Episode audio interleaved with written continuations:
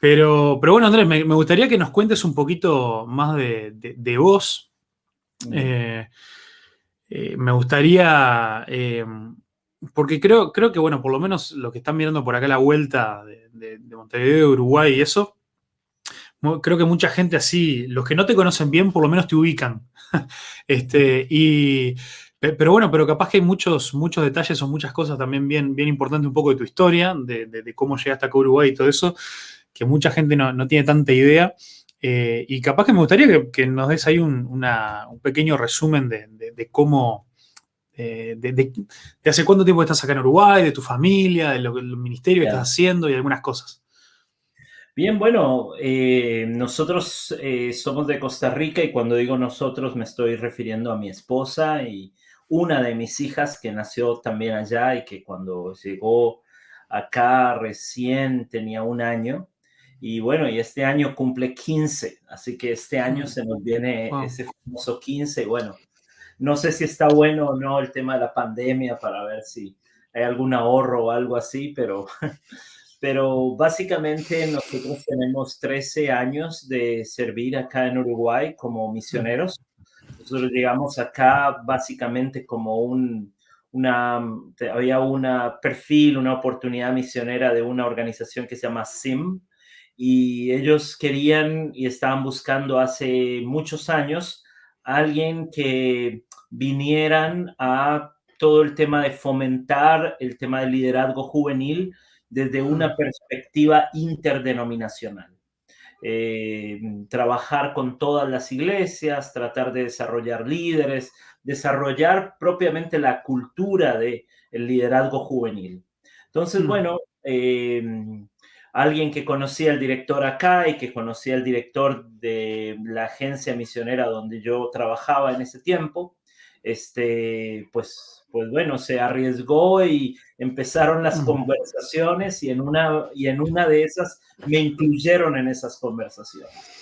Y bueno, esas conversaciones fueron más allá y, y nosotros que estábamos pensando servir como misioneros posiblemente en Albania, más bien ¿no? Europa del Este, al otro lado, este, surgió esto y bueno, yo estaba muy entusiasmado. Eh, con la idea porque ya teníamos cierta relación con lo que antes, lo que hoy se llama S25, pero que en ese tiempo se llamaba Especialidades Juveniles, este, un ministerio fundado por, eh, por Lucas Leis en Latinoamérica.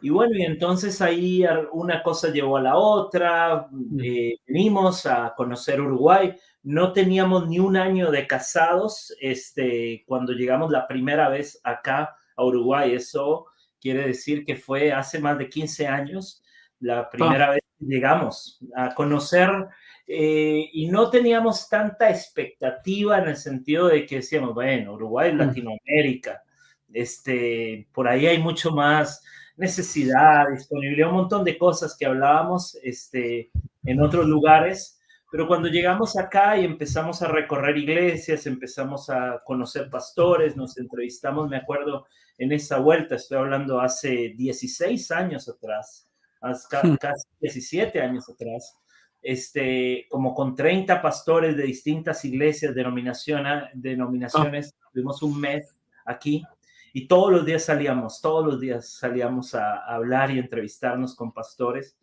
y líderes y distintos ministerios. Y bueno, y siempre estaba ese tema de que sí, había una necesidad de comenzar algo que incluyera de manera interdenominacional todo el tema de desarrollo de líderes juveniles y para adolescentes. Entonces, bueno, surgió esto, surgió las conversaciones también con especialidades juveniles, con, con Lucas Leis, que él es argentino, pero vivía ya en ese tiempo en Estados Unidos. Y bueno, y ahí empezamos a conversar y hablar y, y dijimos, ¿por qué no? ¿Por qué no? Hmm y aceptamos el desafío de tres años. Nunca en mi vida pensé que iba a estar más de tres años en Uruguay. En, mi, en, mi, vida ni en la de Sonia, nunca pensamos que íbamos a estar más de tres años, pero nunca, ni por... O sea, si alguien me hubiera dicho que íbamos a estar 16 ahora, o 13, o no sé cuánto, yo me hubiese reído, ¿no? Pero bueno. Y aparte con las hijas uruguayas también. Claro, no, totalmente. Ahora, pues nuestra hija Abigail llegó de un año, imagínate, o sea, ella es más de acá que, que, de Costa Rica. Y nuestra hija Camila nació justo en el Mundial de Sudáfrica 2010, con toda aquella este, locura. Wow. ¿no? Este, estaba jugando Uruguay-México, me acuerdo, y me acuerdo que la enfermera le decía, vamos, vamos que, vamos que ganamos, vamos que ganamos, lo decía. Y entonces, bueno, salió rápido, gracias a Dios. Uruguay le ganó a México, me acuerdo. Este, ese mundial fue fantástico y fue mágico, ¿no? Ese mundial, la verdad. Yo, yo creo, que, yo creo que todos los, los uruguayos, bueno, o, o, quizás extranjeros que estaban acá en ese momento, todos, eh, como en Estados Unidos todo el mundo se acuerda dónde estaba cuando pasó lo de las Torres Gemelas. Ah. Todo, todo, el mundo, todo el mundo en Uruguay se acuerda dónde estaba, por lo menos el partido con Ghana. Creo que todos tenemos sí, un vívido sí, recuerdo de eh, dónde estábamos, con quién lo estábamos mirando, qué estábamos haciendo, todo. Y bueno, y después los siguientes partidos también. Ese mismo año me tocó, recuerdo, me tocó viajar a Lausana. Este, y había hermanos ahí de, de en Sudáfrica, fue en Cape Town, y había hermanos ahí de Ghana, y, y justo yo viajaba, y, ¿y dónde sirve? Si tenía que decir Uruguay, yo, y siempre había risas, comentarios, discusiones. Qué momento. Para qué ellos momento. había sido como un golpe muy, muy serio, ¿no? Entonces, Sí. eh, fue, fue, fue impresionante ese mundial y fue impresionante también ver que Dios este, nos estaba también regalando una hija en otra nación y en muchos años más de lo que pensábamos estar aquí. Mm. Ya tenemos 13 años, este, Dios ha ido ampliando ese rango de servicio, ese rango de ministerio que nosotros veníamos para una asignación y después Dios fue como ampliando este, ese llamado y bueno, y aquí estamos, Facundo, aquí estamos 13 años después, somos ciudadanos ya uruguayos, nos nacionalizamos también, tenemos doble nacionalidad, este, entonces somos, eh, somos ya un híbrido, un híbrido. Yo así es como me siento cada vez más. Mm. Eh, nos sentimos con una hija, con hijas uruguayas eh, con ciudadanía y bueno, y sintiendo cada vez más este país también como propio. Claro. Che, y mm, ¿qué, qué te iba a decir? Y bueno, y ahora con, con el correr del tiempo, eh, bueno, obviamente yo sé porque eh, hemos estado, estado, para varias cosas juntos, pero con el correr del tiempo tu, tu, tu tarea también ha ido cambiando, evolucionando y, ahora ya tu, tu, tu, enfoque también de, de trabajo ministerio fue cambiando bastante hacia, con, capaz de contarnos un poquito sí. eso, cómo, cómo ha cambiado eso hasta la actualidad ahora. Sí, bueno, nosotros empezamos con aquellas famosas cumbres nacionales de líderes de jóvenes, que era todo un, todo una historia nueva, distinta, muy, muy linda, pero eh, y recorriendo el interior del país y todo, en esos procesos nos dábamos cuenta de la necesidad de la formación de líderes, de acompañar a la iglesia, de acompañar a las iglesias locales eh, en el tema del desarrollo de sus líderes. Entonces fue así como, y también obviamente esa necesidad de que obviamente la palabra de Dios se vuelva el eje central de toda esa preparación y de toda esa formación. Entonces naturalmente Dios fue cruzando nuestros caminos con el seminario bíblico, por ejemplo, y ahí arrancamos un, todo un tema de ministerio, de estar juntos, y bueno, y hoy yo colaboro como director adjunto del seminario bíblico. Hasta este año, bueno, algunos no lo saben, pero se van a dar cuenta acá, este es una primicia, no, este, hasta este año yo fui director de especialidades, ahora quien comienza, eh, ahora mismo en el mes pasado comenzó como director de especialidades es Diego García, un pastor del Cerro, tremendo, él y su esposa, este, geniales. Y bueno, entonces estoy ahí y también estoy obviamente con SIM, que es la agencia misionera con la que servimos, que desde ahí se desprenden un montón de ministerios, como Catalyst, plantación de iglesias, acompañamiento de iglesias locales, etcétera. Sigo como director ahí y, todo el tema de recibir misioneros que vienen y, que van a, incorporarse al, al quehacer, a la tarea, al contexto nacional. Mm, qué bárbaro. Este, porque, no sé, pues me, interesa también un poco tu, perspectiva de eso. Por un lado, ya llevas tantos años en Uruguay que sin duda lo, conoces bastante bien. Eh, pero por otro lado, también la perspectiva como alguien que, no se crió acá y que además has tenido oportunidad de, viajar por un, por un montón de lugares. ¿Qué, características o qué, bueno, no, no, quiero ni limitarte a decir, bueno, cosas positivas o cosas negativas, puede ser un poco las dos. Pero, pero no sé, cosas que vos notes como particulares de Uruguay, obviamente en cuanto al, mundo de, la iglesia, ¿no? Este, capaz que se te ocurra alguna, alguna cosa de las dos, ¿no? Algo, algo medio positivo, algo medio negativo, que capaz que se podría considerar como que para los uruguayos es medio un punto ciego, algo que como somos acá no, no, no, no nos damos cuenta. ¿Hay algo así que se te, que se te ocurra relacionado a eso? Yo creo que una de las cosas eh, positivas que yo siempre destaco de la iglesia es que ustedes siempre han tenido que ser, eh, de algún modo, eh, la iglesia aquí nacional siempre ha tenido que ser como minoría, ¿no? Este, mm, remándola, ¿no? Este, y siempre y muchas veces con un, con un, con un tenedor, con un cuchillo, ver cómo se arma, ¿no? Como ese famoso atarlo con alambre, ¿no? Este... remando sin canoa en un río dulce de leche. Ahí va, ahí va. Eh. entonces yo destaco esa parte de, de, esfuerzo, ¿no? De que la iglesia no solo muchas veces es minoría frente a la sociedad, también vive en un contexto muy adverso, ¿verdad? Social, que no es lo mismo en casi que el resto de Latinoamérica, donde nuestros países prácticamente todos son confesionales. Este, y, yo destaco ese esfuerzo ¿no? de, la iglesia siempre tratando de, remarla, muchas veces con, la mayoría de pastores trabajando no a tiempo completo, sino, sino este, eh, trabajando en algún... Bivocacionales.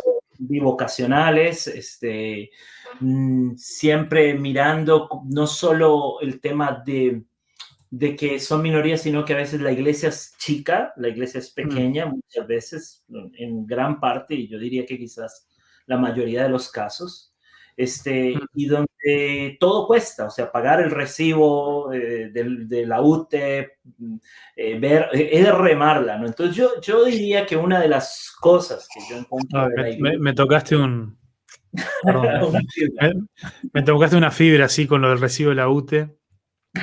Eh, te, hago un pequeño paréntesis, pero, pero esto, si, no, pues no, después ya no va, no, va a cuadrar contarlo. Podrás creer, y, creo que si, si Leticia y, Alex, que son de la iglesia, siguen, siguen por ahí, este, lo pueden sufrir conmigo. La última vez que nosotros utilizamos la iglesia en diciembre, viste que hubo unas semanas ahí donde, donde pidieron volver a, a no juntarse presencialmente. La última vez que estuvimos ahí fue en un día caluroso y nos juntamos no para una reunión, sino para hacer unas grabaciones para la reunión especial de Navidad que le hicimos online. Este aquí que nos fuimos y la próxima vez que alguien entró a la iglesia fue como a las tres semanas y pico y habíamos dejado el aire prendido. Ay, no. Error de pastor novato. Error de pastor novato. Sí, sí, sí. Eh, Mira, acá me dice, me dice Alex, seguimos acá, sí. Bueno, eh, gracias por llorarlo. Con... En realidad, mira, Alex, vos, me tomaste bastante el pelo, vamos a decir la verdad.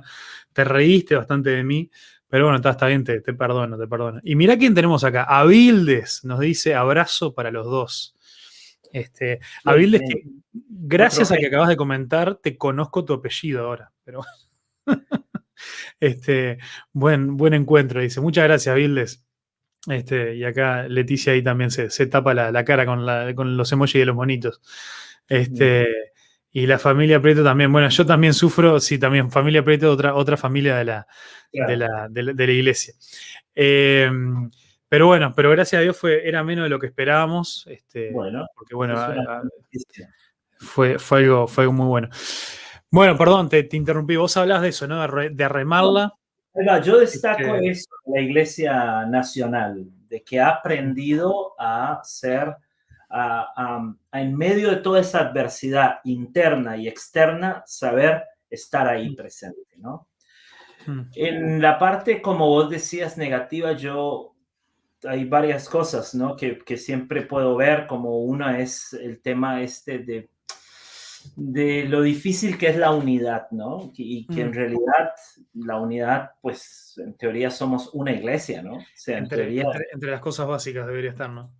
Claro, exacto. En teoría somos una iglesia, en teoría la unidad no, no la no la creamos nosotros, es propia de nuestra realidad como cristianos, como parte de la mm. iglesia, como parte de ser bañados todos con la sangre de Jesucristo, etcétera, etcétera, etcétera. Pero ¿cómo cuesta? Una de las cosas que yo más luchaba cuando hacíamos las cumbres era tratar de convencer a alguien que tenía que venir y que, y que, y que, qué bueno que estaba poder oír distintas voces. O sea, que no le hacía mal Mm. a este oír al otro pastor de otra denominación, que no le hacía mal este, oír al otro que venía con, de, otro lugar. Yo creo que ese tema siempre ha sido un punto difícil, aunque yo sí sé mm. Que por lo que hemos escuchado de pastores y demás, hay momentos que hemos tenido momentos muy cumbre en eso, como Iglesia Nacional y momentos mm. eh, bajos y ahí van, ¿no? Es, es un desafío. Yo diría que ese es un punto ahí. El otro es esta necesidad de, de seguir creciendo, no en el tema de cantidad, sino en el tema de seguir creciendo en el desarrollo de nuestro llamado, de nuestra mm. vocación, de, de, seguir este, creciendo eh, en la formación, ¿no? En la mm. formación de líderes. Muchas veces preguntamos cuántos eh, de pronto están tomando cursos o están ya sea online, ya sea yendo al seminario de su propia denominación o lo que sea, y siempre el número es, es, es, es, reducido. Yo creo que ese es un gran desafío que, que, sigue la iglesia y que, es, y que, y que bueno, y que eh, inmediatamente el hecho de no tener obreros preparados, tiene una incidencia directa en la plantación de nuevas iglesias, tiene una incidencia directa en el desarrollo del, cuerpo de la iglesia. Y bueno, yo creo que eso es un, desafío. Otro desafío, ya que estamos, este, que yo encuentro es el tema del recambio generacional en el libro. La necesidad de, de seguir apuntalando, apoyando la siguiente generación de pastores, la siguiente generación de misioneros. Mm. Es, es, intencionalmente lanzar y poner nuestros cañones hacia esa siguiente mm. generación.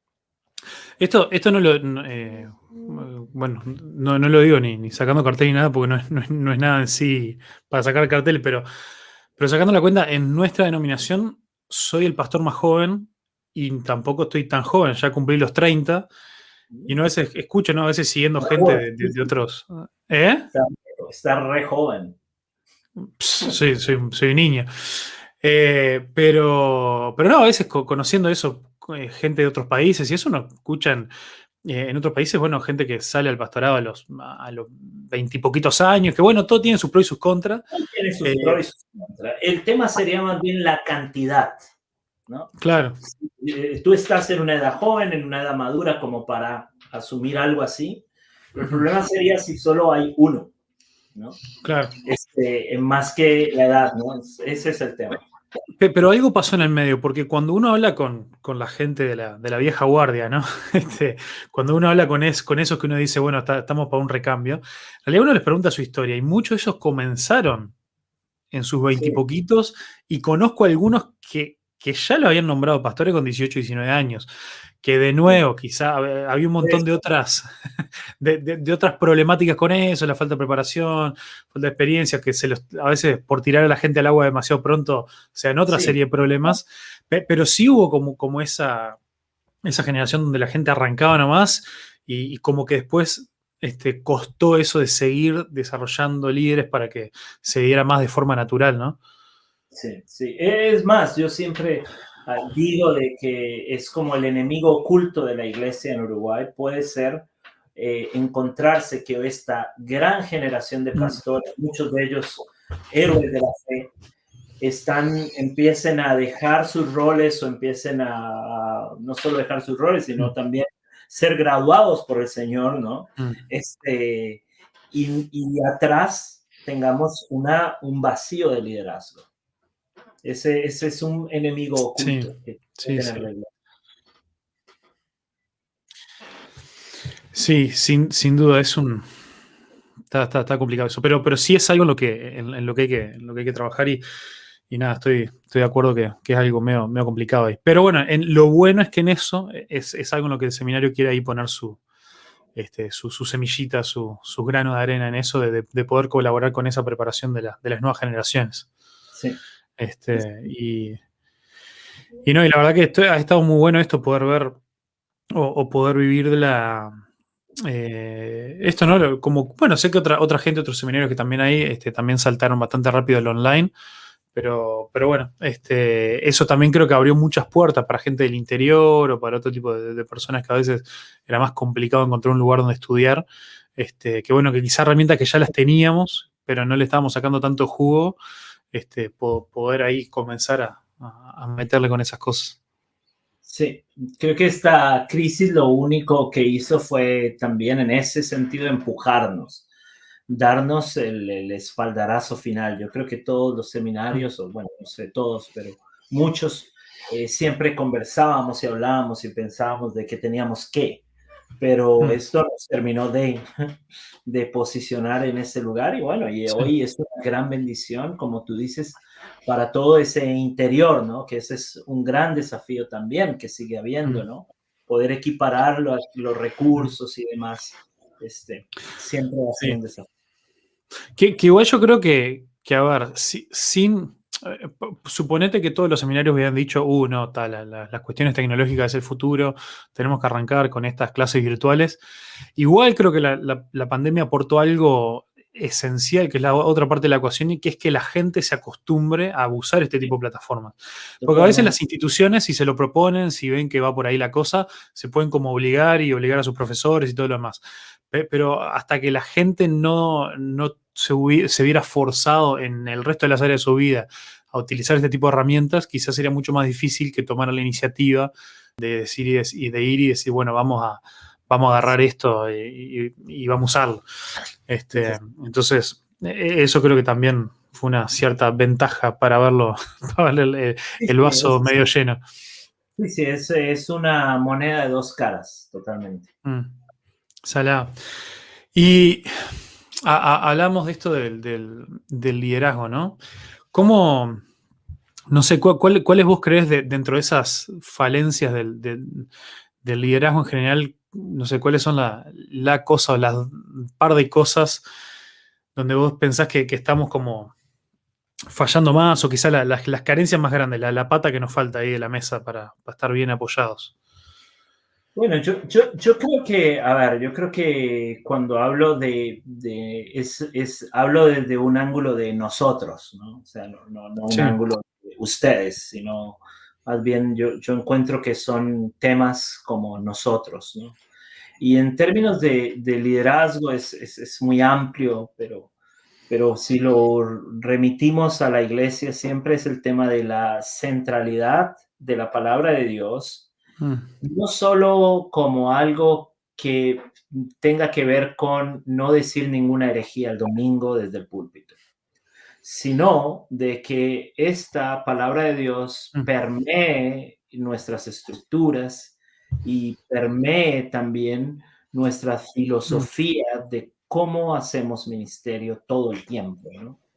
Este, como iglesia. Entonces, que permee todas nuestras prácticas, filosofía, etc. Por eso remitimos la palabra de Dios básicamente a el contexto de que el domingo cuando prediquemos esté todo correcto, que ah. si que si se, si se llegase a sentar John Stott, resucitara y se sentara en nuestro, eh, no, no, no, no se fuera avergonzado, ¿no? Pero, pero en realidad no va tanto solo por ahí, sino que ese mensaje permite todas nuestras estructuras. Hmm.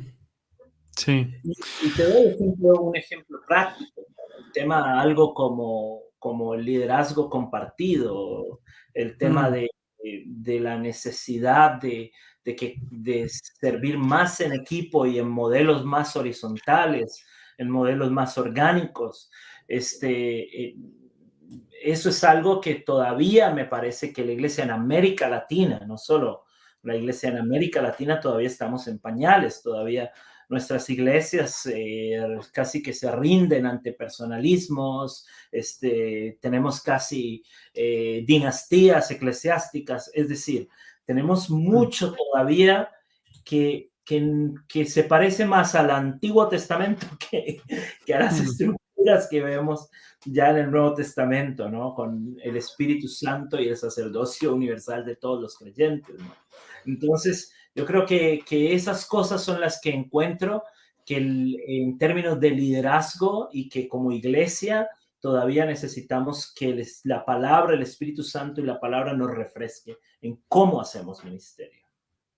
Amén, amén.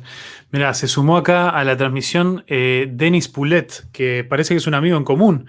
Eh, bueno, yo lo conocí hace poco, eh, que tiene también un, canal de YouTube de Ministerio Juvenil. Me contaba que te conoció también en. Y acá y aporta, dice, no, amén, liderazgo compartido es un reto muy grande. Eh, y, sí, sin, duda que sí, porque trabaja mucho también todo, todo lo que son este, nuestros, nuestros egos o nuestras, también nuestra disposición a, a, ceder frente a opiniones distintas desde el vamos eh, ya asumir que, no tengo por qué estar en lo correcto en todo y ya está, salado eso. Sí, bueno, trastoca nuestra, trastoca todo el tema del poder, este, que es un gran tema. Muchas veces eh, tenemos liderazgos aferrados, pero no porque haya un beneficio de pronto económico de, o fama, sino es el hecho del control, el control, el poder por el poder. Entonces, este, eso es un gran desafío que todavía la iglesia en América Latina tiene. Y esto, te digo, esto va más allá de si la iglesia doctrinalmente es muy correcta o nos parece que, bueno, que casi es una secta. O sea, este, va mucho más allá de eso. Va a algo que tiene que permear nuestras estructuras también de liderazgo. Sí, sí, sin duda. Lo, que pasa es que independientemente de la, estructura, eh, digámosle el organigrama que, cada denominación o cada iglesia le vaya dando sus cosas, eh, ni, ningún organigrama, cualquier organigrama puede hacer agua eh, o va a mostrar sus, defectos si, en realidad el corazón de los involucrados no, está en un lugar correcto, ¿no? Este, y, bueno, y por supuesto, obviamente sí creo que este, la, la, otra vez estaba escuchando o leyendo un artículo de Mark Dever que, bueno, Mark Devers es un pastor de, una iglesia autista en Estados Unidos que sí son muy conocidos por un material que se llama Nueve Marcas de una iglesia saludable. Y, en una charla él, hablaba, ¿no? De cómo, hay como una especie de, mito ahí de que dice, bueno, en realidad el Nuevo Testamento eh, deja muy abierto todo lo que es el tema de la, estructura eclesiástica, entonces eh, está bien eh, la diversidad de, cómo la gente lo maneja, pero dicen, en realidad este, el Nuevo Testamento es mucho más claro en cuanto a. Capaz que, bueno, Pablo no, no, no, agarró y escribió una de las cartas. Bueno, esta debe ser la forma de organizar este liderazgo, esto, aquello, lo otro, pero sí a través de, cosas que uno puede deducir y leer entre líneas eh, en, las, en las epístolas y, ni que hablar en lo que es el libro de Hechos. Queda bastante clara esa, esa forma de organizacional que, que en realidad ayuda, si bien obviamente no cualquier corazón este, mm. no bien enfocado en el Señor puede hacer cualquier desastre, pero son cosas que ayudan a redireccionar y a dar un marco a, ciertas cosas, ¿no? Yo creo, que, es, más, claro, pero nuestro prejuicio cultural es más fuerte muchas veces. Este, o sea, nuestra perspectiva cultural casi siempre es latino, es, eh, es entronar a alguien, ¿no? Y que hmm. ese alguien tome las decisiones y que ese alguien también, si no toma buenas decisiones, yo puedo criticarle, ¿no? Entonces, este, entonces mm, a veces nuestro, nuestra perspectiva cultural nubla de que también en la Biblia está muy claro el tema del liderazgo compartido y que, y que mm. la Biblia nos enseña mucho más de estructura de la iglesia de lo que nosotros a veces queremos ver pero estamos tan cómodos y no estamos tomando ese tipo de decisiones que bueno, que solo nos dejamos eh, llevar por, por la corriente cultural que en la que hemos vivido, ¿no? Pero, pero, es, pero la Biblia, la Biblia yo creo que, y, creo que la palabra de Dios tiene eso de, de todavía, y es claro, todavía seguir diciéndonos algo fresco. Y, y, más fresco de lo que nosotros nos imaginamos y más contracultural todavía de lo que nosotros estamos dispuestos a hmm. poder abrazar. Sin duda, como, como muchas veces le, digo a la, gente, ¿no? Si, si venís leyendo la Biblia y hace tiempo que no te encontrás con algo de la Biblia que no te gusta, es porque seguramente la estás leyendo mal. Eh, si, todo, si todo lo que leemos decimos amén, gloria a Dios. Es verdad, bueno, por ahí decía Dennis, ¿no? Vi ahí su mensaje que mm. decía esto de... de ahí lo puse, nos cuesta trabajo estar en desacuerdo, pero seguir apoyando. Exacto, y, a veces el poder del acuerdo es el poder del acuerdo en función y la unanimidad no quiere decir uniformidad, ¿no? Y la unanimidad no quiere decir de que en todo voy a estar de acuerdo, pero estamos de acuerdo de la meta mayor, estamos de acuerdo de, eh, de, hacia dónde vamos eh, eh, al final de la ruta o hacia dónde está yendo, hacia dónde estamos yendo como iglesia. Este, pero a veces nosotros hemos cambiado eso a que en todo tengo que estar de acuerdo. Hasta el color de las paredes que pintaron la iglesia tengo que estar de acuerdo. ¿no? Entonces eh, hay que tener, eh, no sé, como esa, esa ciencia, esa lógica de, de en qué cosas tengo que sí estar de acuerdo, en qué cosas puedo no estar de acuerdo y seguir apoyando y en qué cosas yo tengo que ver más el big picture, ¿no? Tengo que ver más hacia dónde vamos, el horizonte mayor. Hmm. Sí. Sí, son, son cosas medias, complicadas ahí de, de, a veces poder transmitir y, yo, mira, uno, uno de, los, de los temas que, pensando en estos temas, de, me, quedé con eso del, recambio, del problema del recambio generacional, ¿no? Y, hay, hay una, una de las, son muchas las causas, ¿no? Pero, pero una de las causas de, lo que cuesta el recambio generacional y que de verdad lo que más me preocupa es que no, no, se me puede empezar a ocurrir algún tipo de solución a esto, es que incluso hasta ahora, mucha de la gente nueva que entró al ministerio tampoco está previendo para esto muchos de los pastores que estuvieron toda su vida pastoreando, eso, ¿no? E incluso en una o situación bivocacional, o, muchos de los pocos que, lograron así, aceptaron, pasa mucho en el interior también, ¿no? Aceptaron igual vivir en la miseria por estar a tiempo completo en el ministerio y mucho de ese tipo de cosas. Realmente hay mucha gente que no tiene dónde caerse muerta.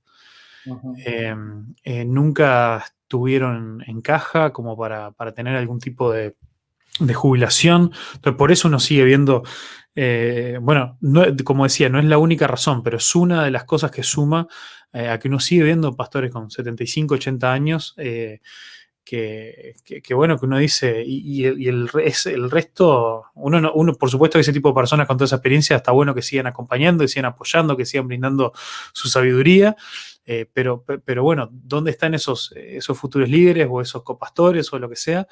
Y, a, veces, a veces tiene que ver también con decir, bueno, esta, acá estuvo toda mi identidad, acá estuvo toda mi, mi, mi, provisión incluso durante toda mi vida. Y hasta que si no me sacan eh, adentro de un cajón, no, no tengo una forma de salir. Y eso es un tema bastante complicado, ¿no? Sí, sí, sí. E, e, es complejo, pero no va a cambiar ignorándolo. O sea, no, no, va a cambiar si nosotros, y tú decías, no sé ni cómo abordarlo. Bueno, ¿cómo se aborda? Para mí es ser consciente del desafío que, en el que estamos.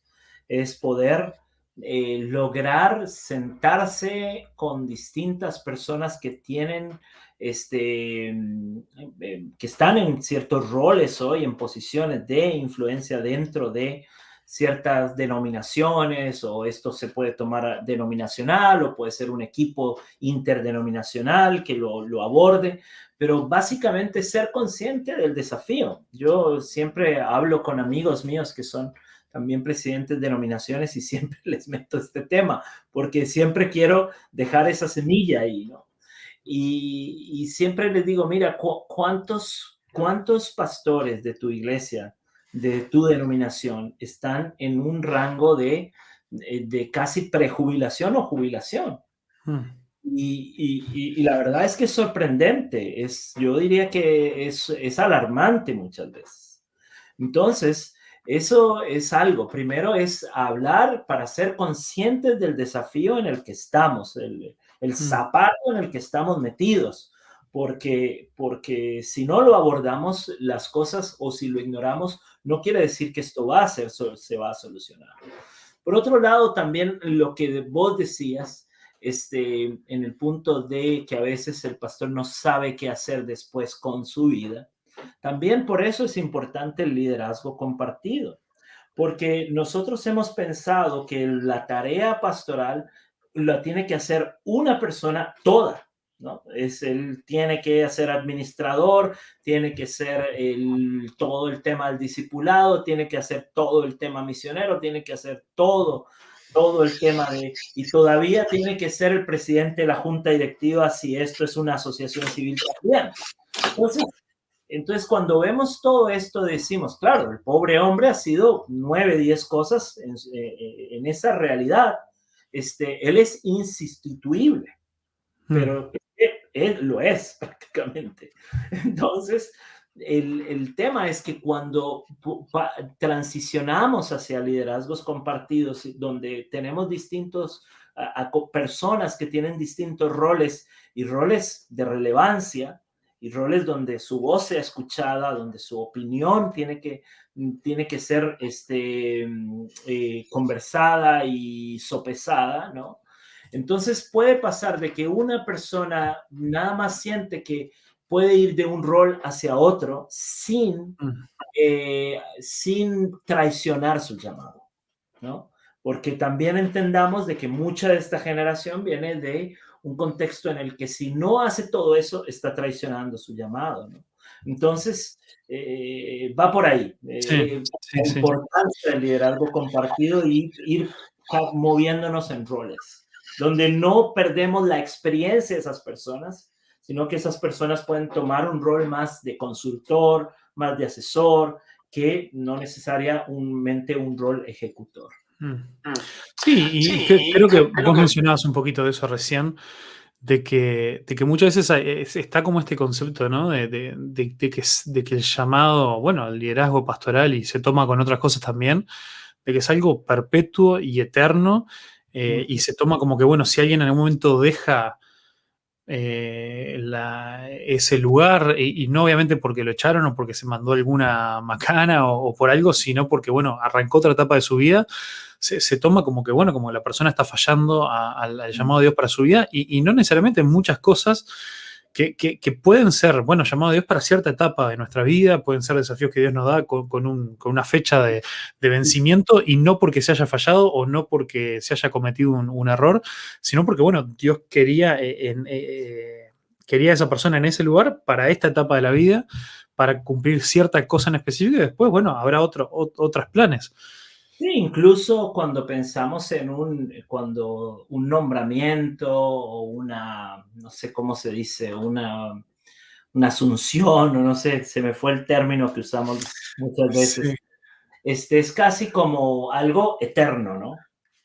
Pero, pero en realidad lo que deberíamos siempre de pensar es que, es que este rebaño, este rebaño está mirando a esta persona y le está dando la autoridad de corregirlo, de apacentarlo, de enseñarlo, de cuidarlo, ¿no? Pero esta autoridad, por alguna razón, por A, por B, por C, o por tiempos, o por etapas, o por, por eh, lo que sea, puede hacer que tenga un fin, puede hacer que tenga un término en cinco años, en diez, y no necesariamente esta persona va a seguir teniendo ese nivel de autoridad en, esa, en ese rebaño. Hmm. Puede ser que ahora tiene que ir a otro rebaño y en ese rebaño va, va a desarrollar un, un, rol, una tarea de liderazgo o, o, quedarse en ese rebaño, pero ya no con esa investidura, ¿no? Este, de ser quien nos llama la atención, nos corrige, nos guía, ¿no? Hmm. Este, Entonces, tenemos que tener cuidado porque a veces nosotros mismos encadenamos a las personas en, eh, de alguna forma y no necesariamente las personas de esa manera, incluso nuestros pastores, eh, florecen, ¿no? Mm. Este, ¿Qué, lindo es cuando uno se encuentra con esos raros casos de, pastores que ceden el liderazgo y, eso, y que se quedan en la iglesia en la cual ellos eran pastores. Eh, hace, un, hace un par de, podcasts atrás de charla, justo con, con, alguien ahí, con otro pastor amigo, eh, le, comentaba, estamos hablando de, este caso de, no sé si has escuchado, Mike Todd, eh, este, el, pastor de Transformation Church en, Estados Unidos. Este, bueno, un muchacho ahí que, este, eh, que, bueno, un poco investigando ahí sobre, sobre su historia, él contaba que en realidad el pastor que fundó la iglesia, como, no sé, fue creo como a los 15 años más o menos de la, de la iglesia o no, o a los 10 por ahí, eh, fue que le dijo, mira, este, y el pastor joven, ni siquiera es que el pastor estaba en edad de, jubilarse, no sé, el pastor tendría 50 años, una cosa así, y, le dijo, mira, Dios me, estuvo hablando de que yo tengo que, que ceder el, liderazgo y creo que sos vos, hicieron ahí un proceso y salió, pero el pastor se quedó ahí hasta el día de hoy, como cinco o seis años después, sigue estando ahí. Este, el pastor eso, apoyando como, como medio, como consultor, dando una mano en lo que se pueda, pero, en realidad, este, y me, pareció algo eh, genial, ¿no? Como un tremendo ejemplo este, de, cómo está bueno que, se empiecen a, manejar las cosas o, o, a dar esos, esos procesos. Pero también, Facundo, lo que ocurre con eso muchas veces es que tiene que la persona primeramente ser seguro de sí mismo y de lo que es en Dios. Y yo sé que esto es algo básico, pero hoy recordándolo, cuando yo llegué a Uruguay, el, el, quien era el director, me acuerdo que me dijo algo que siempre me ayudó mucho, mucho y me ayuda todo el tiempo él me dijo, Andrés, yo quiero que sepas que, bueno, que deseo que te vaya muy bien. Este, estás comenzando, es tu primer, primer año en Uruguay y bueno, deseo que te vaya muy bien, que tengas un ministerio muy fructífero, bla, bla, bla, bla, bla. Y en un momento me dice, pero ¿sabes una cosa? Por ahí puede ser que todo sea un fracaso. puede hacer que te vaya mal, puede hacer que no hagas amigos, puede hacer que, que todo ocurra como no quisiste y tengas que regresar antes de tiempo. Pero lo único que quiero que sepas es que igual Dios te sigue amando y sigue siendo su hijo. Este, y, y eso es tan importante porque nosotros antes de nuestro rol somos hijos somos hijos de Dios, somos hijos amados que hemos sido cubiertos por su sangre, eh, Él ya nos ve, eh, no nos ve a través de nuestros pecados, sino que nos ve a través de la obra redentora de Cristo. Y todas esas cosas que nosotros acostumbramos a decirle a la gente, tenemos que una vez más volverla a recordar, porque cuando nuestra seguridad viene de eso y no de una posición, y no de una posición en el liderazgo, entonces yo no me siento atacado cada vez que alguien está en desacuerdo conmigo. Entonces, yo no, no ando todo el tiempo como en campaña. No sé si has conocido esos pastores, líderes, a veces que pasan como en campaña política todo el año, ¿no? Este, para, para, para otro término seguir, ¿no? O sea, para mantener el nivel de aprobación. Claro, pero en realidad eh, eh, lo más bonito y lo más lindo que uno tiene que ir o emigrar es al hecho de que seamos eh, íntegros en ese sentido de que estamos con la gente porque disfrutamos estar con la gente.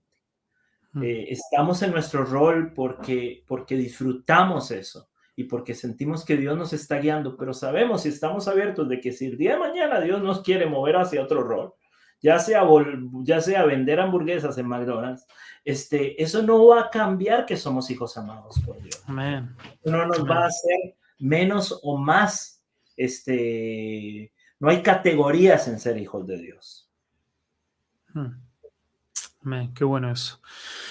Eh, me encanta, me encanta. Che, eh, mira, tengo que, quiero, necesito meter acá un, videito dentro porque tengo otra pregunta para hacerte, pero esta es una de las cosas que después me gustaría recortar ahí.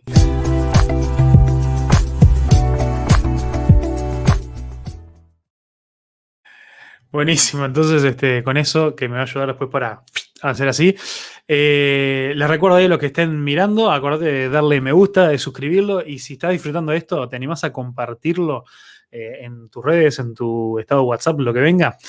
Mira, Andrés, tengo, tengo otra pregunta para vos. Este, como decíamos la semana pasada, ahí que estábamos con, un amigo Alex, esto es, esto, la idea es que sea a calzón quitado, pero tenemos dos calzones, o sea, eh, entendiendo que a veces no todo se, no, todo se puede este, hacer completamente a calzón quitado, pero bueno, dentro de, dentro de lo que vos te sientas cómodo compartir, eh, algún,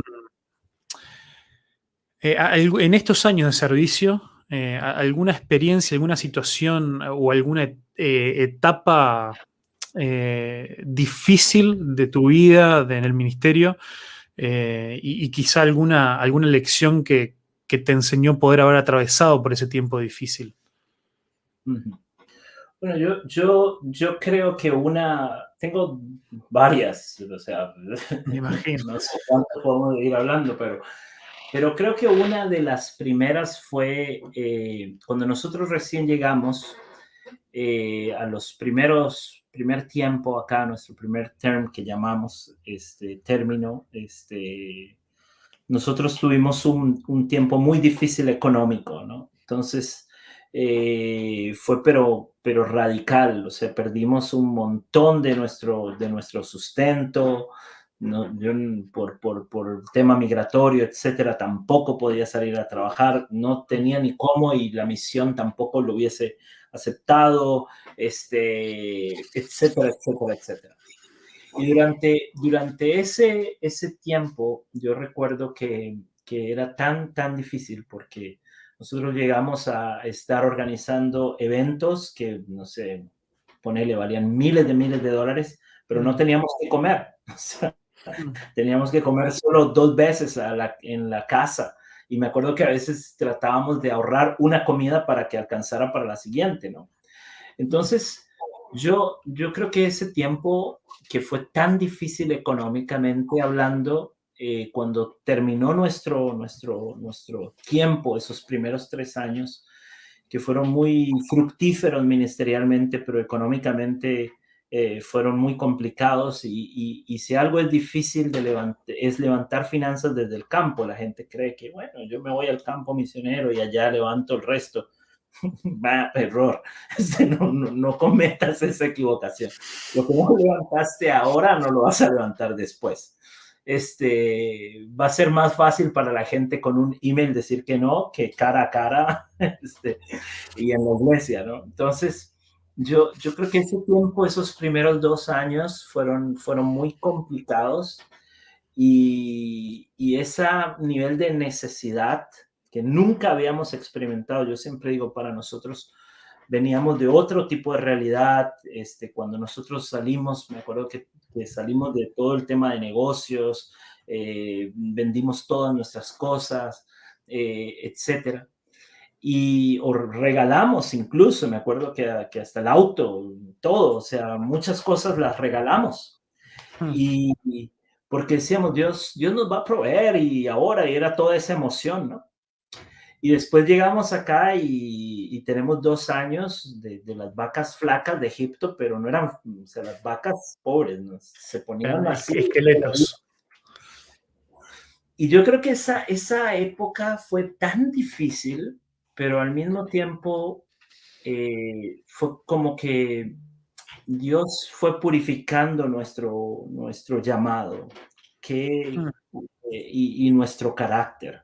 Muchas cosas que Dios todavía tenía que tratar, trató y no hubiese podido, no, no hubiese podido, no que Él no haya, no pudiese, sino yo no hubiese estado tan dispuesto ni nosotros tan dispuestos y tan abiertos para recibir de, sus lecciones si no hubiéramos estado en ese tiempo difícil, ¿no?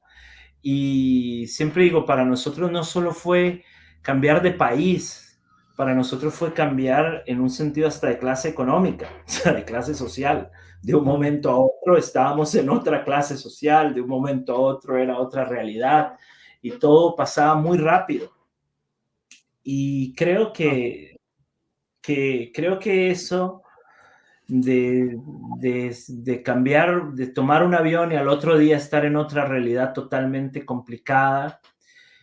Yo creo que Dios, y no, y te soy honesto, mira, no nos regresamos por dinero nada más.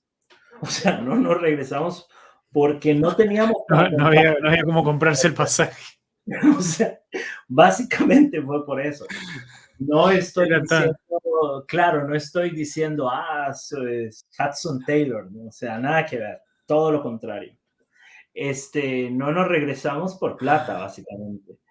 Pero, pero me acuerdo ver a, llorar a Sonia cada vez que escuchaba un avión y, y justo vivíamos cerca del aeropuerto, entonces, este, cada vez que sonaba el avión, este, lloraba, me acuerdo mm, que, que, andaba en bicicleta con mi hija, llevarla al jardín y, y, que llovía y ir y, en invierno, y yo, venimos de Costa Rica, donde un día frío son 20 grados, este, y, nunca, nunca, siempre con nada, siempre muy cómodo todo.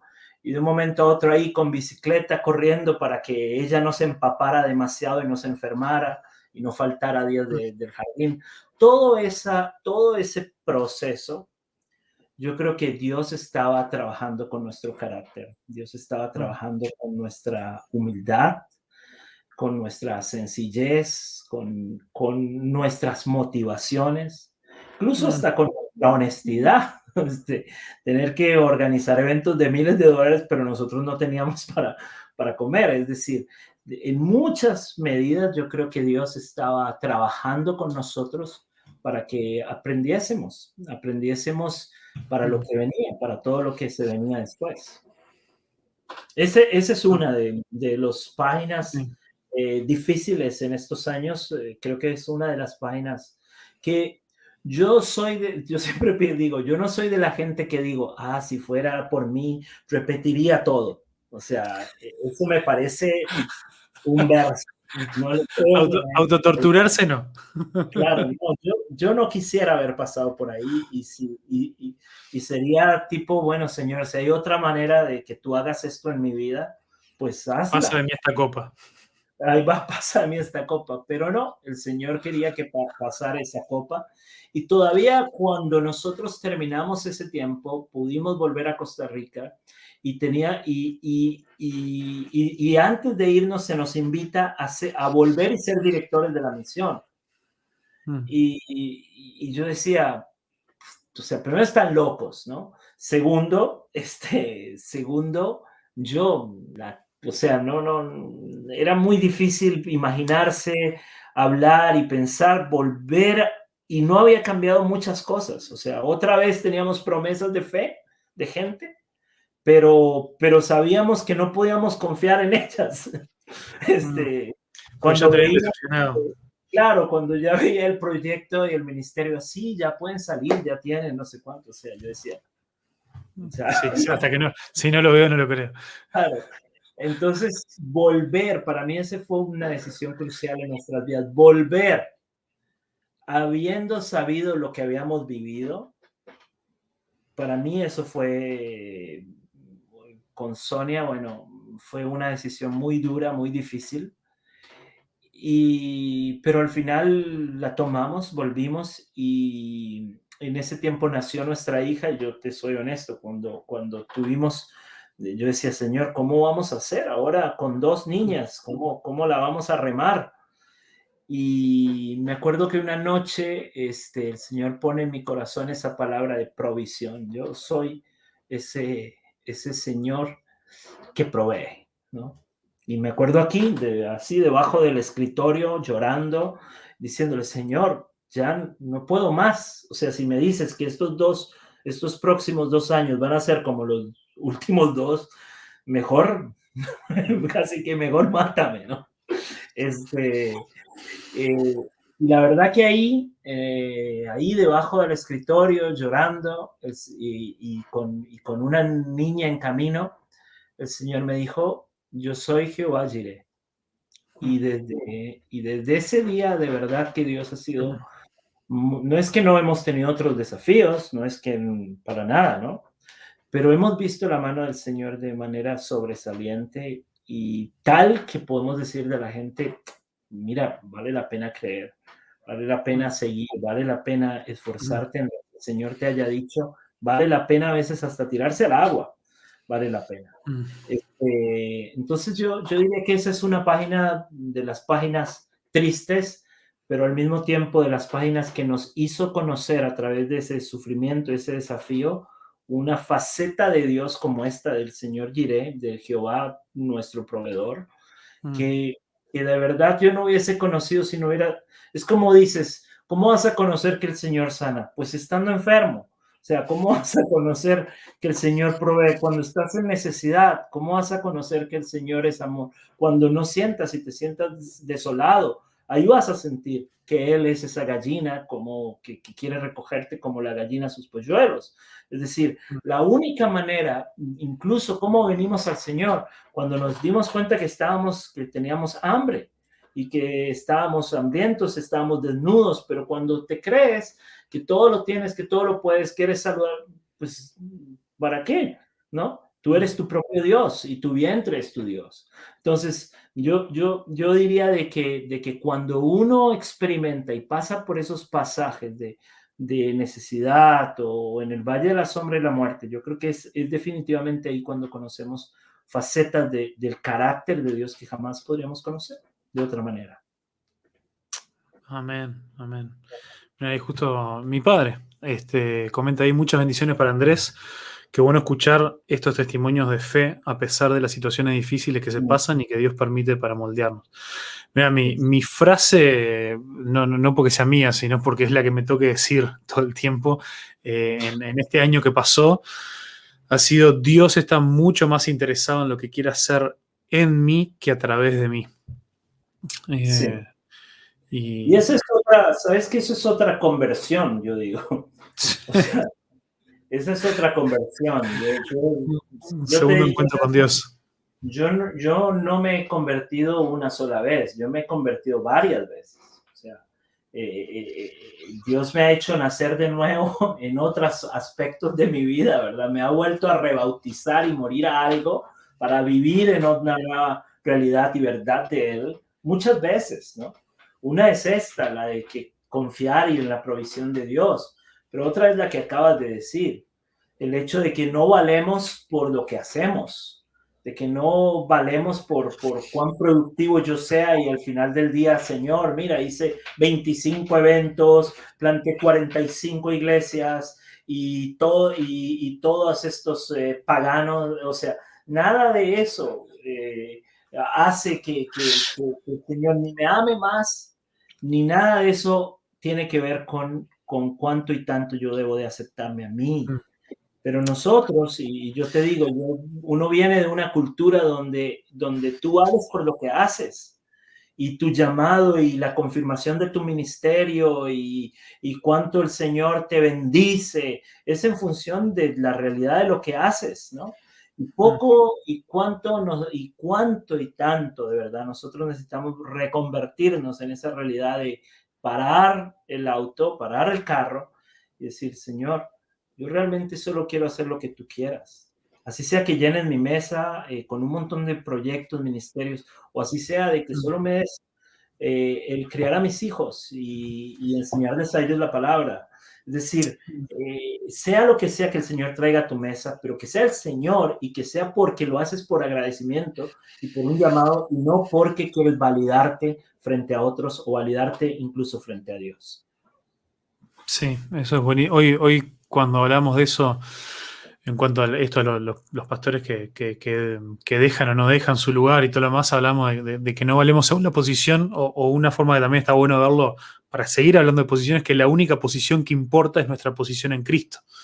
Este, que, es, una, es una forma, un lenguaje que también la, la Biblia usa, ¿no? Para hablar de, de, quiénes somos en Cristo, de que, bueno, nosotros estamos escondidos en Cristo, en Dios, y, cómo eso tiene que ser lo que nos defina.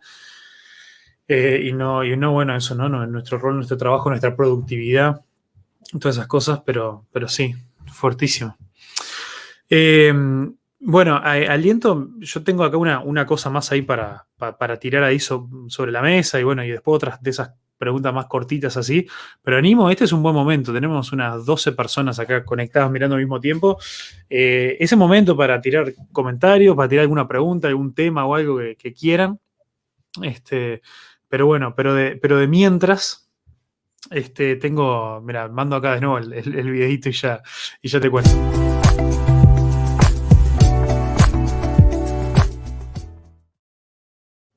Excelente, bueno. Eh, mira, eh, me encontré con un video el otro día que es de un, eh, de un muchacho en, Estados Unidos, bueno, en realidad es canadiense él, tiene un ministerio de esto para ayudar con las cosas tecnológicas, bueno, hablando de ciertas cosas. Este video se llamaba este, Trends para las, ¿cómo, qué, cómo sería? No, me sale ahora la traducción de, tendencias, tendencias para, la iglesia en este 2021, ¿no?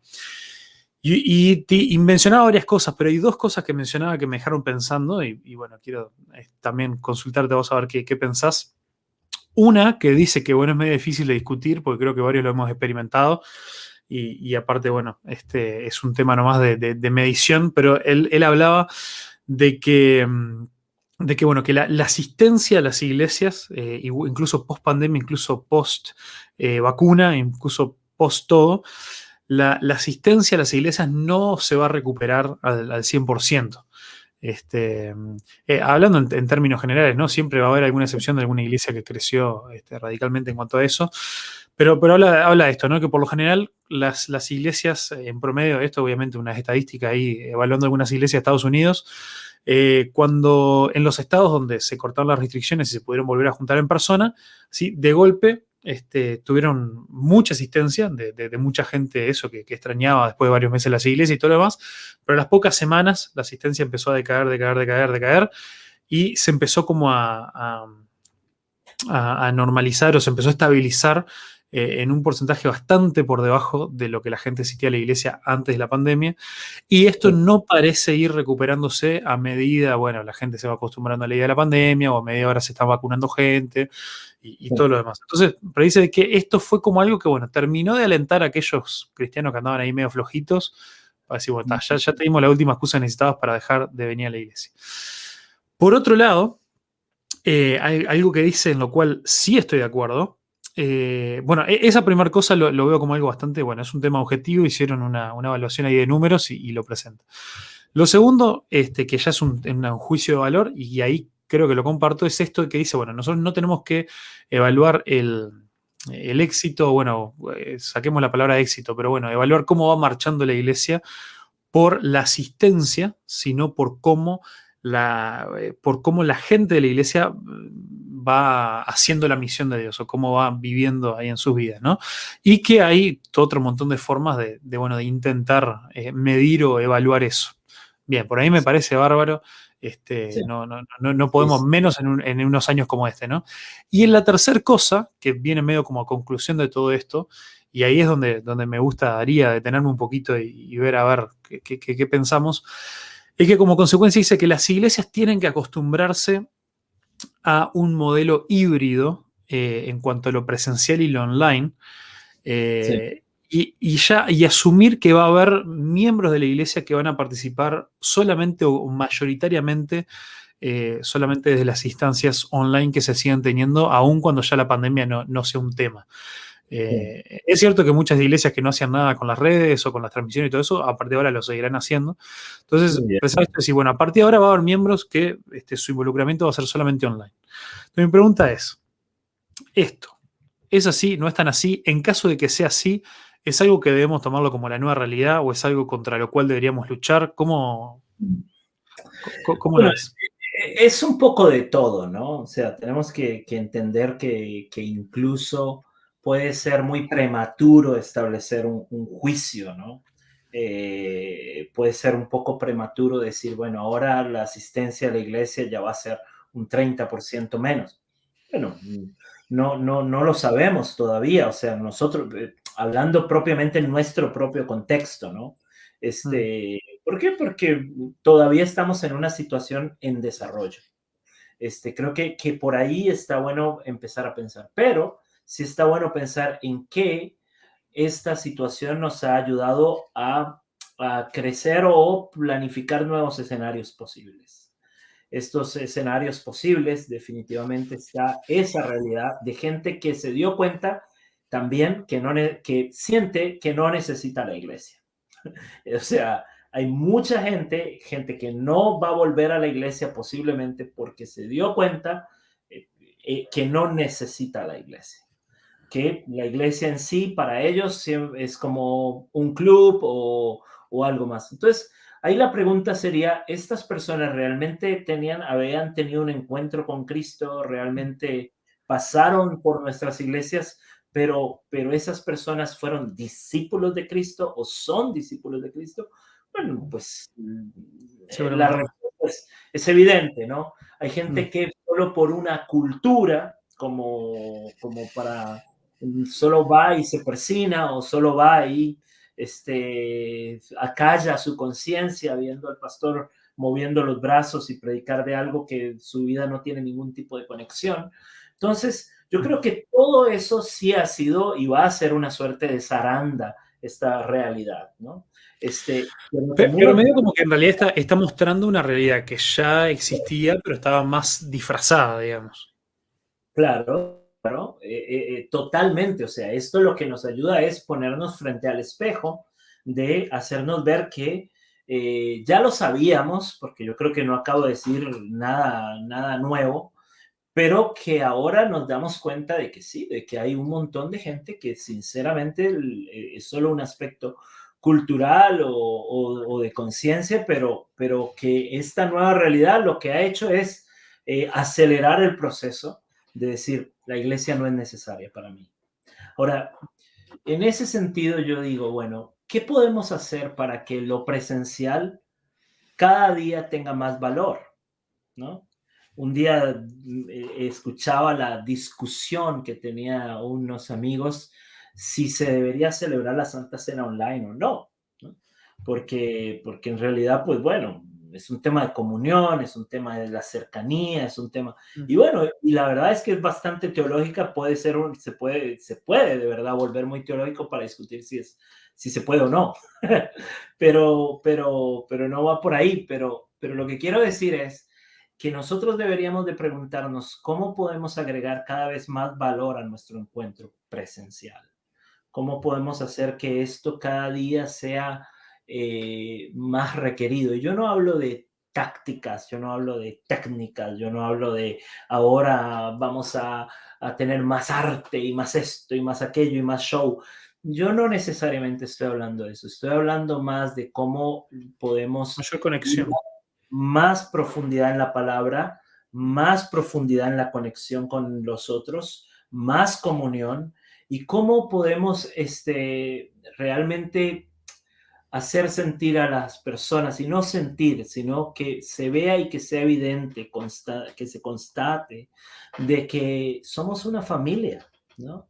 Yo creo que cuando eso va ocurriendo y eso va creciendo, todo lo online, por más emocionante que pueda parecer, y yo creo que tenemos que seguir en ese modelo híbrido, estoy de acuerdo, pero cada vez eso, la gente va a decir, yo quiero estar ahí, quiero estar ahí, qué bueno que estuvo, qué demás, este, escuchar ahí el mensaje, después eh, comieron, después tuvieron, tuvieron un tiempo en la palabra, después este, eh, los chicos estaban jugando boli al lado, o sea, no sé, toda esa realidad es lo que nosotros tenemos que poner todo, mucho de nuestros cañones y no decir, bueno, como ahora es todo online, ahora pongamos todos nuestros cañones a que la transmisión sea lo más cool, lo más esto, lo más aquello, porque al final puede ser que tú solo estás cultivando otra vez ese tipo de cristianos de perilla o ese tipo de cristianos que no tienen ningún compromiso con la familia de Cristo y es solamente están acallando su conciencia.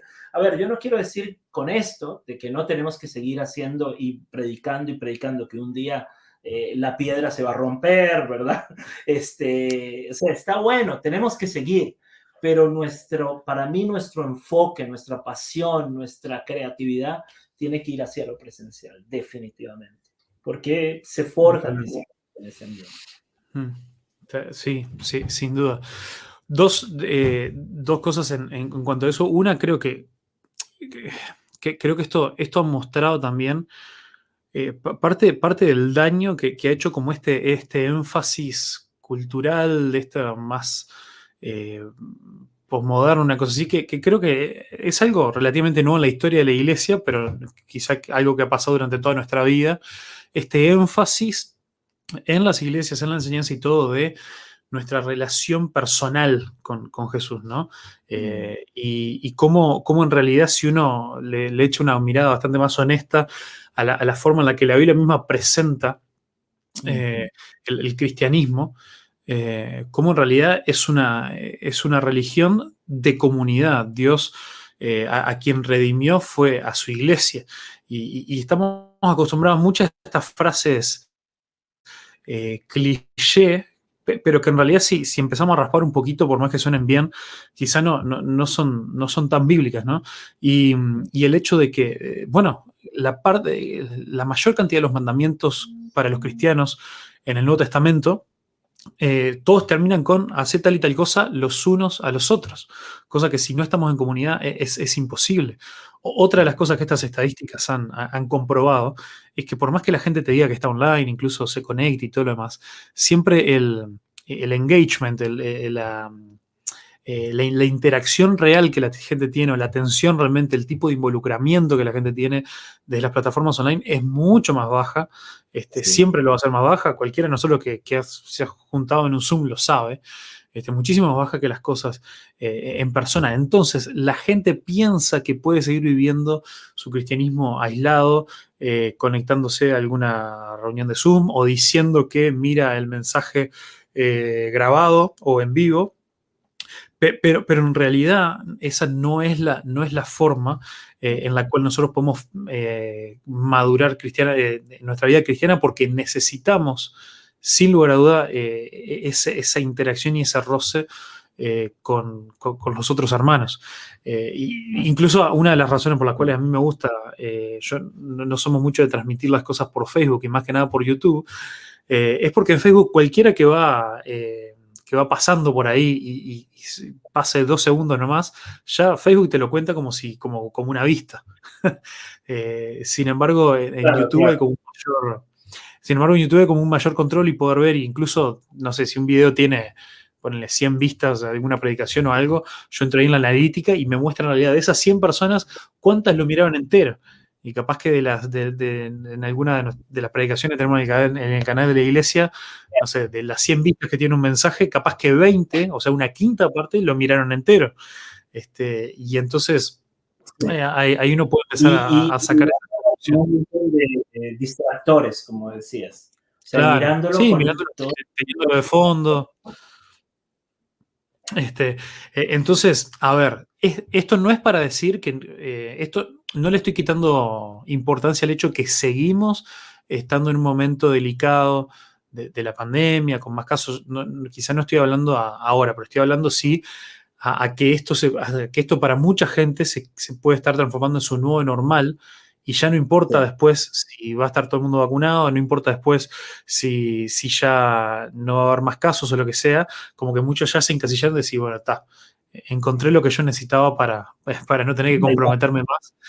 Este, y, bueno, entender eso, ¿no? De que, de que en realidad nosotros no podemos vivir el cristianismo por fuera de nuestro compromiso a una comunidad. Sí, bueno, es que definitivamente cuando nos habla, nos dice en Pedro, ¿verdad? Que pues somos un pueblo, un pueblo de real sacerdote, somos una nación santa. Y, y, si tú ves por toda la Biblia, desde por toda la Biblia, hay una visión comunitaria acerca de nosotros. Hay una mm. visión de cuerpo, hay una visión de iglesia, hay una visión de novia, hay una visión de como, y muchas veces vamos a encontrar en la Biblia esa expresión y como un solo hombre. Y no está hablando de, no está hablando de, de, de, que solo uno fue, ¿no? Es que todos entonces tuvieron la unanimidad de, de hacia dónde iban y, hacia su temor a Dios y hacia su devoción y su servicio a ese Dios. Entonces, este tema de la iglesia es, es, es, vital y definitivamente no se construye iglesia por más veces que, que, te prendas al, al online y no quiero decir otra vez y como estamos diciendo no estamos hablando ni para esta época es como una conversación del futuro. Este, este es como una conversación para verla en enero o Dios quiera febrero del 2022 pero pero pero no podemos volvernos cristianos eh, de, de, la pantalla no o sea tenemos hay una necesidad de el roce hay una necesidad de, como dice, eh, filo contra filo se abusa, este, se, se o sea, hay una necesidad, tenemos una necesidad intrínseca de poder, de poder tener estos tiempos para entonces sacar lo mejor de lo que Dios quiere de nosotros. Entonces, ¿cómo uno aprende a servir? Sirviendo, pero no sirviendo a solas. Si alguien te dice, ah, yo sirvo bien, pero sirvo solo, eso es algo medio raro, ¿no? Este, eh, si, bien, si bien nosotros usamos este, este lenguaje de servir a Dios, creo que no hay prácticamente ningún ejemplo concreto que podamos usar de, que nosotros servimos directamente a Dios sin en realidad estar sirviendo al prójimo. Eh, uno dice, por ejemplo, uno usa Pablo como referencia, no, que Pablo, pero Pablo en sus cartas menciona más de 50 personas.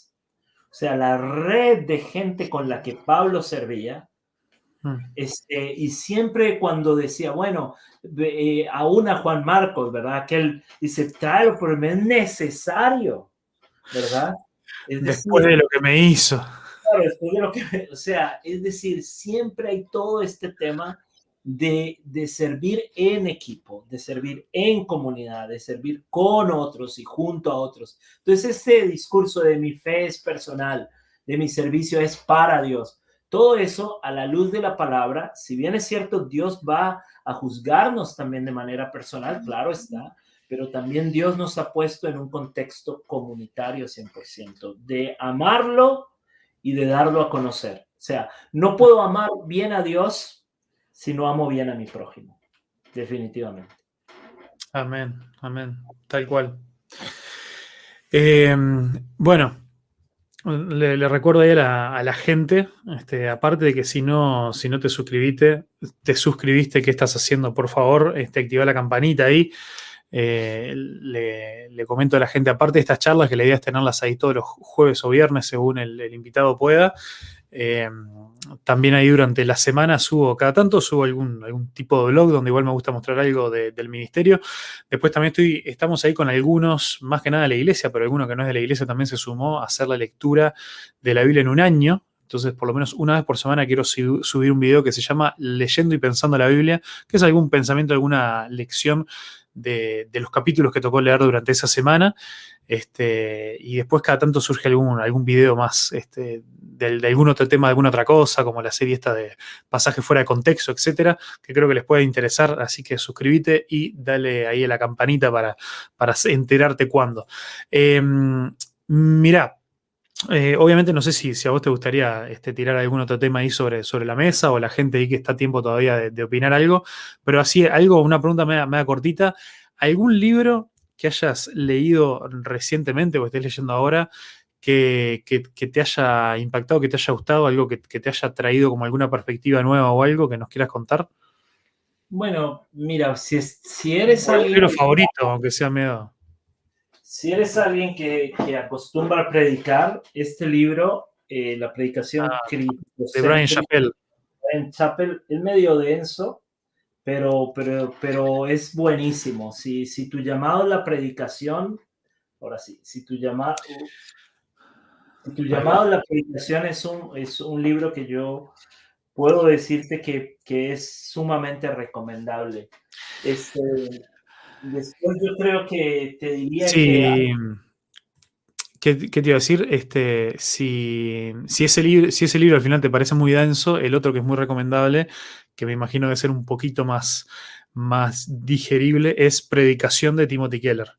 Este, ah, también es un, es un golazo de media cancha. Mira, creo que lo tenés ahí. Lo tenés al lado de Bonhoeffer. Ahí va. Eh, sin, duda, sin duda, Timothy Keller debe estar muy orgulloso de tener su libro al lado de Bonhoeffer. Ahí va. Bueno, yo en lo personal siempre trato todas las semanas de escuchar un podcast de Tim Keller. Este, ahí va predicación. Tim Keller es, es, alguien que me encanta escuchar todas las, todas las semanas. Creo que es el único predicador que escucho todas las semanas. Mm. Este, me hago la, el esfuerzo de oír. Y él tiene varios libros. Eh, que, o sea, todo lo de Keller, pero estaba tratando de abrir mi Kindle para decirles alguno de él. Bueno, el significado del matrimonio debe ser el mejor libro de matrimonio que, he leído. Eh, de, de Keller, ¿no? Sí, yo, yo tengo uno, El profeta pródigo de Keller. Mm. Está bueno. Y este que estoy tratando de buscar, eh, que es toda la historia, el Dios pródigo. El Dios pródigo. Y, eh, encuentros con Jesús. Bueno, es que todo lo de Keller, de verdad que me, encanta. Creo que en este momento ando ahí. El que ando leyendo en este momento, que también es de, Keller, para que vean que somos tremendos fisurados, es toda buena obra. Eh, voy ahí por, por la mitad más o menos. Este, sí, la verdad que muy, muy bueno, muy recomendable. Em, ¿Qué te iba a decir? Y, em, y bueno, y, algún. Eh, estos eran medios, medios recientes ahí, pero por algún así autor o libro favorito ya no puedes decir Keller. Este... Ok. Ya te voy a. Mira, ahora mismo estoy empezando a leer este. Uno que se llama Comunidad Segura de Daniel Prieto y estoy leyendo simultáneo Trabajo en equipo o Trabajando en equipo de Daniel Prieto. Este, Interesantemente, el tema de ministerio en equipo, liderazgo compartido en español, hay, es muy poco, muy, muy poco. Mm. Este, y bueno, y él es el director, presidente de un ministerio que se llama Conexión Pastoral y es latino, argentino. Este, entonces, me gusta, me, está gustando mucho y creo que, yo sé que son recientes, pero justo como estuvimos hablando de esto de, ministerio en equipo y todo este tema de liderazgo compartido, yo creo que está bueno leer. Eh, son dos libros que tiene Comunidad Segura y Trabajando en Equipo. son los dos en los que estoy ahora mismo. Eh, junto al de Chapel eh, y, bueno, son como buenos libros para seguir creciendo en ese tema de, ministerio en equipo. Y bueno, y otro libro que si te me dejas de recomendar, creo que, que para mí es de los libros que ha sido un descubrimiento en los últimos años, fue todo el material de espiritualidad emocionalmente sana de, mm. de Peter Escasor este, este italo neoyorquino, eh, pastor y director de distintas organizaciones, él escribe distintos materiales que, de verdad valen la pena, de verdad valen la pena. Vale la pena pensar. A veces tenemos un divorcio, ¿no? En cuanto, en cuanto a nuestras emociones y, cómo estas deben estar controladas y cómo estas deben estar eh, también sanas, ¿no? Y una posición de liderazgo, ¿no?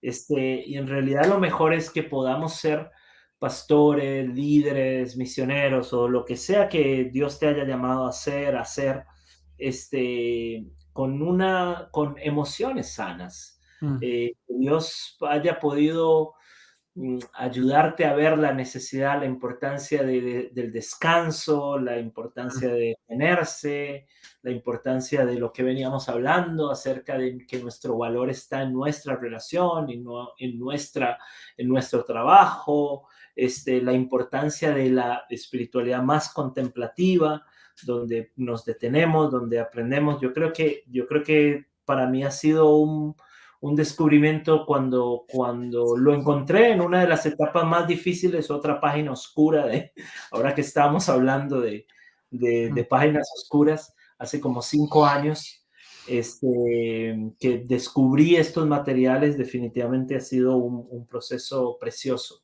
precioso y, digno de que todos puedan conocer y, aprender más de eh, todo lo que significa una espiritualidad que es, que tiene emociones sanas también. Tal cual. Acá Jorge Bermúdez dice, eh, lo leímos junto con el equipo de CBU y fue una bendición y muchas veces muy desafiante para abrirnos sobre los aspectos delicados de nuestras vidas. Sí, yo la verdad que los libros de él todavía no, lo he leído, pero sí hace un tiempo estoy escuchando el podcast, eh, esto de, bueno, un líder espiritualmente, emocionalmente sano, eh, y, está, está muy bueno. Le, pregunto, a ver, acá a la, gente, a la gente que anda por acá en la vuelta, ¿Quiénes de ustedes, eh, ¿quiénes de ustedes han arrancado en esta nueva onda de escuchar podcast? Sea por Spotify, sea por Apple Podcast, sea incluso algunos por YouTube mismo. Hay algunos que, suben el podcast a, YouTube. Em, y, bueno, y cuéntanos a ver si tienen alguno ahí para recomendar. Vos nos decías que todas las semanas te escuchas a Keller. Sí. Eh, yo, mira, también, eh, yo arranqué a meterle de lleno hace como dos años y medio con el tema de los podcasts, pero seguía uno solo, bueno, o a dos, eh, seguía a el, podcast del Bible Project, este, que está, está muy bueno. Los que conocen el Bible Project suelen ser conocidos más que nada por, los, por los videos que hacen, pero en el podcast ellos tomaban, antes de lanzar un video, tenían toda una serie de discusiones teológicas preparando el video. Entonces a veces uno ve un video de ellos de cinco minutitos, muy atractivo, que uno dice, ah, mira qué lindo, qué bien explicado, pero a veces tienen cinco o seis charlas de una hora cada una, eh, desarrollando ciertos temas que después terminan en un video de cinco o seis minutos. Y la verdad que eso fue algo muy, muy, muy bueno que empecé a aprovechar. Este, y bueno, y en ese entonces también escuchaba el... Eh, preguntándole al pastor John de, John Piper. Y pero ahora en este último tiempo también, obviamente en, este nuevo rol ahí me, puse a escuchar varios de, liderazgo. Se me, terminó la, batería de la cámara. Siempre suele ser un, buen indicador de que, hay que empezar a redondear. Este, y, ¿qué te iba a decir? Este, y, y entonces, este, bueno, después de liderazgo también encontré los de eh, el de Craig Rochelle, el podcast de liderazgo de Craig Rochelle es, muy, muy, muy interesante también, más que nada a veces cuando tiene, tiene algunos invitados muy buenos ahí. Este, y, el otro también que habla mucho de liderazgo es Kerry Newhoff, no sé si te, si te suena. Este, bueno, es, otro, otro pastor ahí que también que consigue, o sea, que tiene, tiene siempre entrevistas con, con gente que está en, desarrollando liderazgo muchas veces son, bueno, cristianos, pero que no es que están liderando iglesias, sino cristianos a veces que lideran empresas o cosas así, y se pone ahí bastante, bastante interesante. Em, ah, mirá, acá eh, Jorge dice, Entiende tu mente, es un podcast de psicólogos españoles no cristianos de excelente calidad. Excelente. Ah, bueno, eso lo pusiste vos. Saludos, Jorge. Este, eh, buenísimo, entiende tu mente. Está Creo que lo, lo había escuchado mencionado también antes. Em, impecable. Bueno, eh, creo que por acá, excepto ahí Jorge que quiera tirar alguna otra cosita, si no podemos ir redondeando. Eh, la verdad que Andrés, muchísimas gracias por, tu tiempo, por, también por, la apertura ahí de, contar este, muchas de estas cosas, muchos de estos procesos. Animo a algunos de los que, de los que llegaron ahora recientemente a escuchar esta charla eh, que sean un ratito ahí para volver para atrás y, arrancar ahí desde el principio, que también este, hubo, varias cosas ahí bien, bien pero bien interesantes eh, para, poder ahí sacar el jugo. Así que bueno, eso. No sé, algún, algún comentario final ahí. Bueno, eh, redondeando, yo creo que es esta necesidad, esta importancia de, de de que la palabra del Señor no, no, haya, tratemos cada vez más de que esa brecha entre lo que creemos verdaderamente sea lo que, lo que hagamos, ¿no? Este, que, lo que, que lo que le decimos a la gente sea lo que esté permeando y esté dando forma a nuestras actitudes, nuestras em, maneras de ser, de vivir, nuestra filosofía de, de, liderazgo, de ministerio, pero a veces yo creo que eso generalmente es lo que disuade y es piedra de tropiezo para la gente, porque a veces hablamos de una cosa, pero vivimos otra, ¿no? Entonces yo, yo creo que, que a veces solo lo vemos esto solo como, ah, lo moral, pero en realidad es todo. Es nuestra filosofía de hacer ministerio, es cómo tratamos a los demás, es cómo, cómo vivimos junto a otros, cómo vivimos nuestro, nuestro amor hacia nuestro cónyuge. Es decir, todo eso, pues cerrar la brecha entre lo que enseñamos y lo que vivimos cada día sea eh, una brecha más y más corta. Yo creo que eso es lo más importante como líderes que podemos hacer. Amén, exacto. Muy, pero muy bueno. Excelente. Bueno, gente, muchísimas gracias. Muchas gracias por, por haber, bueno, muchas gracias Andrés de nuevamente por, por tu tiempo y eso. Por la invitación. Este, estado ahí durante casi dos horas. Se pasa muy lindo. Este, sí, algunos de los que visitan regularmente han tenido que, aguantar charlas más, largas todavía. Ah, bien, bien. Este, tuvimos, tuvimos una, una de las segundas ahí que estuvimos con dos horas 45 minutos. ¿Cómo la ves? No, no, no. Yo tengo, tendría, que este, irme a, tendría que irme a preparar otro expreso para eso. También, bueno, te, dejo entonces antes de que, para irte a preparar un, un, expreso y después poder ir a la cama. Bueno, muchas gracias, un fuerte abrazo, este, bendiciones y bueno, ya nos vemos la semana que viene, este, vamos a tener alguna otra charla, así que si querés estar bien al tanto ahí, eh, seguime en las redes, Instagram, Facebook, lo que venga, y además eh, al suscribirte, metele la campanita también acá en el canal para estar pendiente ahí de las, de las próximas charlas. Así que bueno, un fuerte abrazo y nos vemos pronto.